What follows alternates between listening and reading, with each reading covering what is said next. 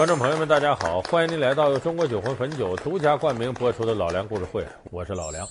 最近这几年的电视荧屏啊，应该说谍战剧是大家非常喜欢的一种类型。那么由谍战剧呢，也使很多观众朋友对于这个间谍这方面非常感兴趣。那么在整个世界史上呢，有四大著名的间谍机构，其中有大家熟悉的美国中央情报局，有前苏联的可戈勃，以色列的摩萨德，还有英国的军情六处。这四个是规模最为庞大的间谍机构。那么，在进入冷战时期，就是不是明面战争以后开始冷战的这个阶段，应该说前苏联的可戈勃它的规模最大，而且它特工的整体水平来说是非常拔尖的。这使前苏联在冷战时期的间谍工作一直处于世界领先的地位。那么今天呢，我们就给大家说一个苏联可戈勃时期非常有名的一位特工。这个人外号叫“间谍之王”，也称他为“千面人”。他的名字叫阿贝尔。白菜多折扣网提示您下节精彩内容。他被称作为苏联的间谍之王，他善于伪装，精通谍术，有“千面人”之称。然而，这样一位精明的间谍，竟然栽在一个十三岁男孩的手中。暴露他身份的，竟是一枚五美分硬币。这究竟是怎么回事？老梁故事会为您讲述克格勃间谍千面人阿贝尔。我们说这阿贝尔被称为间谍之王，被称为千面人，这个称号并不是说王婆卖瓜自卖自夸，说我克格勃自个儿人为了长自家威风，灭对方锐气啊，我们这是千面千面人什么之王？不是，这个称号是来自敌人给他的赞誉。一九五七年六月份的时候。这个鲁道夫·阿贝尔，这苏联人，在美国被美国中央情报局给抓住了。在抓住他之后，美国呢是想把他呀说服，说你做双面间谍吧，你给我们干吧。但是这个阿贝尔呢坚决不屈服，这样美国呢就给他判了三十年的监禁。可是没到五年呢，就把他放了。为啥呢？当时前苏联呢抓住了美国一个就是军事侦察机的飞行员，用这个飞行员呢和这个阿贝尔交换，很重大的一个事件。但是这笔买卖，美国很多专家认为不合算，亏了。说为什么亏了呢？就这个买卖等于人家用一条小人和我们一个鲸鱼换了，我们亏了。你看，美国的特工机构的专家。把阿贝尔定性为鲸鱼一样的人物，这说明什么？就说阿贝尔这个本事非常大。那他到底本事大到什么程度呢？咱们有些年岁大点的观众朋友可能记得，在八十年代末期啊，咱们播过一个苏联的电视剧，名字叫《春天的十七个瞬间》。这里边有个主人公，呃，叫斯金尔里奇，他就是以阿贝尔为原型的。咱们可能有的朋友会想起那个电视剧里边这个斯金尔里奇诸多的特工手段，出神入化。我把牧师带走，二十二点整送回来。这是吕队长舒伦堡的指示，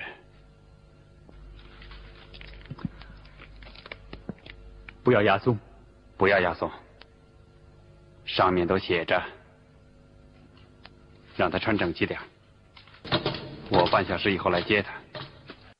那么这个阿贝尔呢，他是一九零二年生人的，出生在前苏联高加索地区。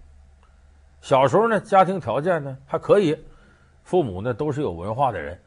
他跟着父母呢，那个时候到过德国和波兰，后来又去美国读过书，所以他的经历你就能看出来，起码他俄语、德语、波兰语、英语都非常精通，这给他后来做间谍呀打下非常扎实的基础。另外，由于家庭教育不错呢，这个阿贝尔像摄影啊、绘画呀、文学呀都可以，而摄影和绘画呢是他的强项，这也给他后来间谍工作带来很大的方便。那么他二十三岁的时候，也这个阿贝尔呢加盟了苏联红军。一九二七年，阿贝尔加入了苏联国家政治保卫局，也就是科格勃的前身。之后，他被派到土耳其、挪威。英国、法国等国家。当他再次回到莫斯科时，他已经是一名无线电情报学专家。那么经过一段训练之后呢，得给他派任务啊，说你执行什么任务呢？你就到苏联有个城市叫里加，到那里一个酒吧，你去应招，到那干嘛呢？当服务生。这个人要从事间谍的话，他一定得有一个让你信服的履历。那么呢，呃，当时苏联间谍机构给他编了一套履历，就说他呀，这个打小呢，父母死得早，哎，是俄罗斯人，但是父母死的早。后来呢，他跟随自个儿亲戚呢，在德国生活一段时间，这回又回到自己祖国，这不就解释清楚为什么他德语很通吗？然后现在没工作，就到这酒吧来应征了。为什么到这酒吧当服务生呢？你看这个李家这个城市这座酒吧看起来普普通通，其实是德国盖世太保在前苏联的一个据点。这时候苏联的情报机构早就掌握了，有人说给他拔掉算了，哎，不能，还要借用这个机会将计就计，我打到你内部呢，套取我需要的情报。因为那个时候虽然第二次世界大战没开始打，但是苏德之间的气氛已经相当紧张了。而且不断的刺探对方的军事情报，这也是当时这些国家他的国防安全部门的重要工作。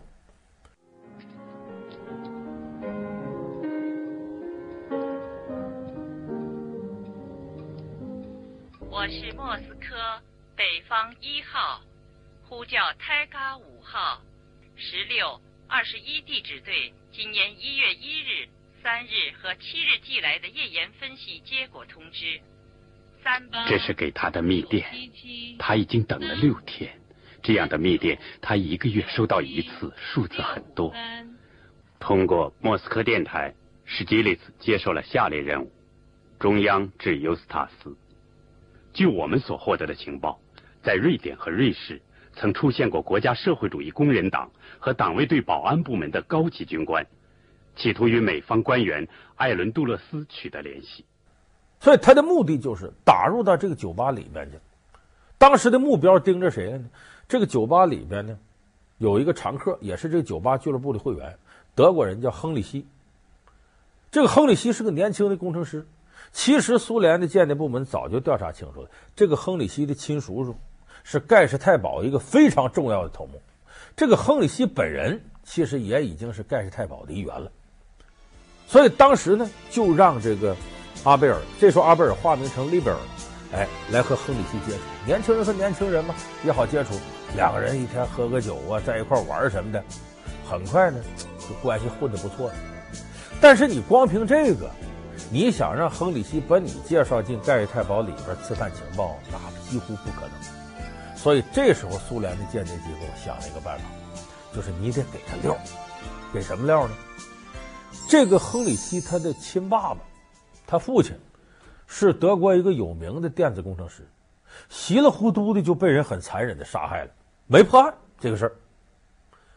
可是这个案情的核心，苏联人掌握了。他爸爸是个电子工程师，手里掌握一份很有价值的无线电通讯的资料，所以他叔叔在反复劝他父亲加盟没成的情况下，为了抢夺这份无线电的材料，把自个儿哥哥给杀了。挺残忍，给暗杀，所以这个内幕呢已经被苏联的间谍掌握了。好，他就通过把这份材料给阿贝尔，说你就说通过机缘巧合你得到了这份材料，他就把这份材料给了这亨利希。亨利希是看完之后痛哭流涕呀，哎呀，原来是我叔叔干的，我恨死他了。可是他叔叔是盖世太保，他暂时也奈何不得。但是这样一来呢？这亨利希呀，把这个阿贝尔看作是心腹之交。这阿贝尔就说：“说你看，我也想建功立业，年轻人谁不想干点大事呢？现在天下大乱啊，我也想有点出息。”就这么着，亨里希一点点把他介绍到盖世太保里。由于这个人，你看阿贝尔德语还通，本身又俄罗斯人，哎，德国人觉得他有利用价值，就这么的，就把这阿贝尔呢介绍到盖世太保这组织当中。而且这个亨里希利用自己的关系呢，给他往上升迁铺道，一点一点的呢，再加上阿贝尔的间谍素质非常好，行事也很机灵，一点点混到什么程度？成为盖世太保大头目叫辛姆莱，辛姆莱有个亲信叫施伦堡，他成为这个施伦堡的副官了。你想他有这么高的位置了，再弄情报不就容易了？我们看那余则成在这个军统保密局天津站，最后成为副站长，那时候我再弄什么这个黄雀行动那个信息的，他不就容易多了吗？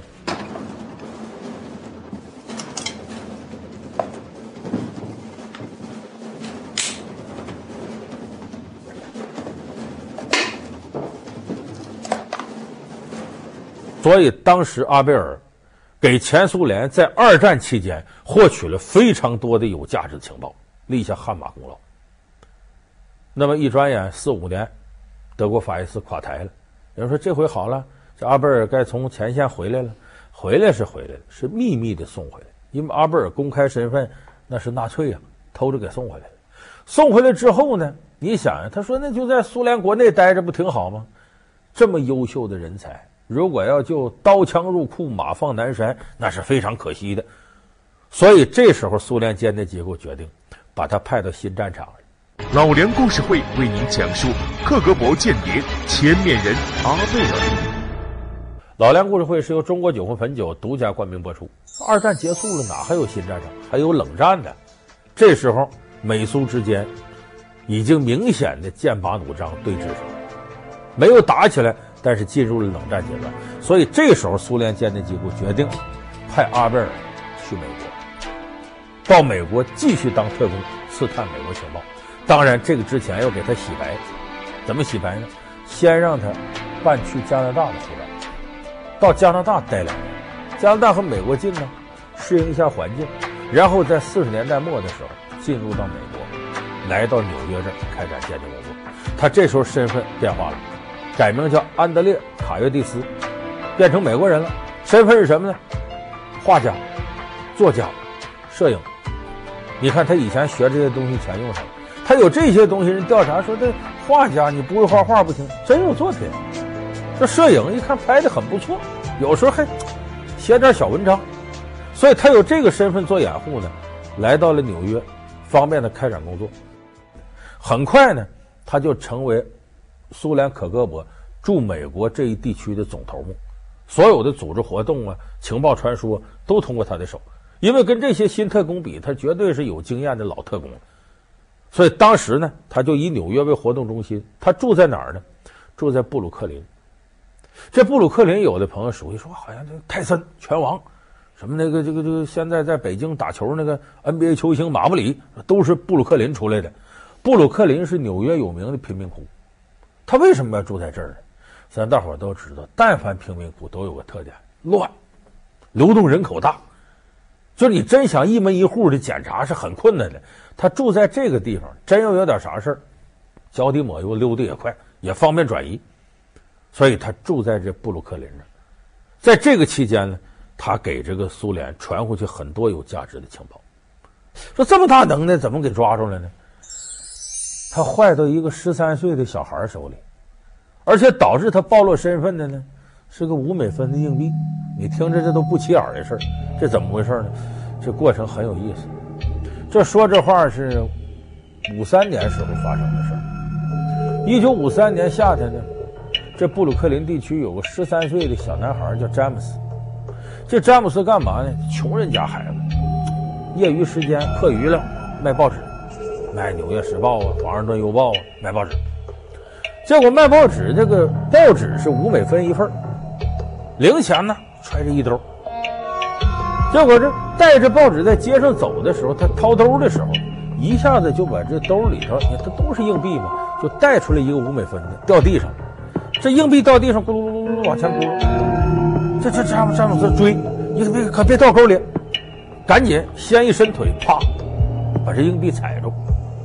踩住，这是蹲下身的捡，哎，怪了，这个五百分硬币居然被他给踩裂了，就从中间裂口，哎，这怎么跟这跟个面包似的裂了？他就掰开了，一掰开一看，硬币里头这应该都是金属啊，不是，中间是空的，从里边拽出来一个像塑料胶片似的，很小很小，一个微型的小胶卷。这小孩倒不知道是怎么回事啊！硬币里还是这个，这要从兜里又掏硬币再掰，那哪掰得开呀？哎，怎么这个这么奇怪呢？好玩，回到家呀，就跟他姐姐说，这也赶巧了，他姐夫是美国中央情报局的特工。他姐姐知道这事儿跟他姐夫一说，他姐夫这可不是小事儿赶紧让我这小舅子把这拿来我看看。就这么，这十三岁的詹姆斯这孩子又把这硬币给他姐夫，他姐夫打开放大镜，别人家里都有这设备看，发现胶卷上呢是一连串的数字密码。虽然他无法破译这密码，但干特工的这么一看，他就知道这里头有事儿，这是传递情报。这传递情报，这硬币怎么到了他手里？人家特工就分析，看来呢，这是已经过时了的一个情报。就他已经传递完了，或者说是封好了要往出发的时候呢，没发出去，过了一段时间就没用了。说这五美分怎么能落到这小孩手里呢？这个人一定是时间长了把这茬给忘了，拿着五美分硬币买报纸，就这么这钱才能落到这小孩手里。那么这个人毫无疑问间谍，而且用这种秘密传输方式，情报局还不知道这个人一定来头不小。那么怎么能找到他呢？毫无疑问，排查。怎么排查？这个孩子在布鲁克林地区卖报，毫无疑问，买报纸的人跑不出这一块。咱说实在的，咱都知道你在哪个小区住，早晚一进一出回来，门口有卖晚报的，来一会儿吧。往往在固定报摊或者这报童在这块来回流动，谁从他手里买报纸？绝大多数时候是本地居住的人。当然，他也得有，就是一走一过的，随便买张报纸，但这个可能性不大。所以排查首先可着布鲁克林地区排查。这个排查，我们很多朋友看过，就是《永不消逝电波》里头，你比方说发电报，当时日本人采用什么方式？这个地区有这个电报信号，好，咱研究它活动规律，说它后半夜号出现，那好，到后半夜时候呢，别的电报先别停，都停下。看看能不能把这信号捕捉到。如果一旦知道他在发，那好，我区域停电，我今天把这块停了，停了电，明天把那块电停了。我停电的时候，那没停电的地方还有电报信号，那就说明在这儿。如果我停电了之后呢，电报信号就没了，可能就在我停电的地区有电台。所以其实这套手段，所有的反间谍机构都会。就这么的跟踪这个信号，奇了怪了。原先监测到的时不时有信号出现的时候没了。那么咱们这么说，这个阿贝尔当时就叫卡约蒂斯吗，他也很狡猾，隔长不短的觉得风声不好，跟这个苏联那边联系，我就暂停一段，因为这种潜伏的人保住自己的身份，保住自己的秘密是最重要的。所以，经过这种方式，中央情报局并没有能监控到阿贝尔到底在哪。后来通过什么手段找到了呢？一点点排查排查，不在布鲁克林地区找这人吗？抓到了几个苏联的间谍分子，就是小喽啰，说白了，就不是重要人物。结果这些人招供了，说我们这附近呢，我们也没见过这人，但是他确实是我们顶头上司，我们谁也没见过。但可以肯定，他就在这一带住。他通过固定的情报方式，让我们给他干活，让我们传输情报。中央情报局跟联邦调查局坚持不懈的缩小范围。终于有这么一天，有人招供，抓住一个人来招供，说有一个大头，他总去一个旅馆那边，哎，进行这个工作，就有可能在旅馆发报啊，搞联络什么。就这么根据这个线索，长期蹲坑，最后在。布鲁克林外边一家旅馆，把这阿贝尔抓到。当时阿贝尔正在这旅馆头一天，刚和这个苏联方面通过电报，因为他也觉得自己居住地区不太平。我在旅馆里发电报，发完了，我下次再换个旅馆，那哪儿找去？都流动人口。他也有这套反间谍、反跟踪的技术。可是呢，中央情报局长期蹲坑，到底把他抓了。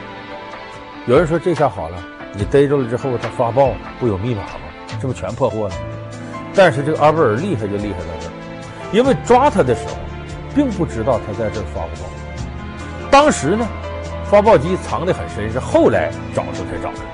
可是那个密码，当时他正在破译的时候把它弄好了记住，一张纸搁到沙发上，一张纸搁到桌子上。这密码当然在这上写的都是普通文字、字母什么的，你也看不出来。可是阿贝尔知道，拿回去之后，人家一破译，肯定是出事儿。所以他被抓住，这个人狡猾到这个程度啊！我那个去趟卫生间，那你去吧，拿这张纸去卫生间。就在一个特工监视之下，他把这纸当手纸，最后冲到马桶里冲走了。说还有一张搁桌子上呢，回头里，我收拾收拾屋啊，把那纸拿起来擦桌子上的颜料。他不画画的吗？擦颜料，擦完了顺手一团了扔楼下去。这些细节都没有被美国的特工发现。就这么的，他把密码都销毁了，然后抓住了得审他呀，就是希望你呀能配合我们。要不你就都招了，要不你双面间谍给我们干，好处大大的。但是这个阿贝尔坚决不同意，就这么的呢，只能是给他判，判了他三十年。可是，在里头呢，他蹲了多长时间呢？四年零八个月。五七年六月二十一号被抓住的，到六二年放出来。怎么放出来？就我前面说的交换。这是当年五十年代末的时候，美国有一种侦察机叫 U 二型侦察机。美国也报道了，说这这这不敢对外不能说侦察机啊，对外说我们叫气象飞机，研究气象的，说误入前苏联领空，让苏联给击落了，活捉了这个侦察机上的那个飞行员，名字叫鲍尔斯，美国空军的。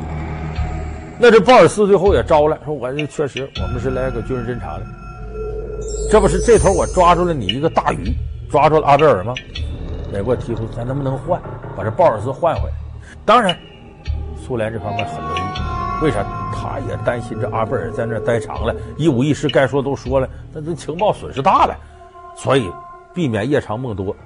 一九六二年，双方就交换，在哪儿交换的呢？咱冷战时候最前沿在哪儿？咱都知道，二战结束之后啊，分成东德、西德，就在东西德的交界处有个城市叫波茨坦，波茨坦这儿呢有个铁桥，铁桥上面画趟白线，西边西德，东边东德。双方在这儿呢布置了大量的军警，在这个桥上这趟线这儿，俩人交换。阿贝尔回到了苏联，戈巴基沃给他授予了一级勋章，给了他很高的荣誉，他就当了可格勃的最高级的教官，把他从事间谍活动的这些经验，毫无保留的传授给后边的可格勃特。那么后来阿贝尔是到七十年代才在苏联病逝，活了大概有将近七十岁，不到七十岁，六十九。而阿贝尔就是这样一个令世界同行都折服的间谍之王。娇小柔弱，他们采取了哪些方式影响战争？隐姓埋名，他们为何心甘情愿地从事危险职业？层层选拔，他们又经历了什么奇特训练？精明多疑的希特勒怎样拜倒在女克格勃的石榴裙下？智力超群的爱因斯坦又为追求女间谍做了哪些疯狂举动？老梁故事会为您讲述飞翔在克格勃的燕子。好，感谢您收看这期老梁故事会。老梁故事会是由中国酒红汾酒独家冠名播出。我们下期节目再见。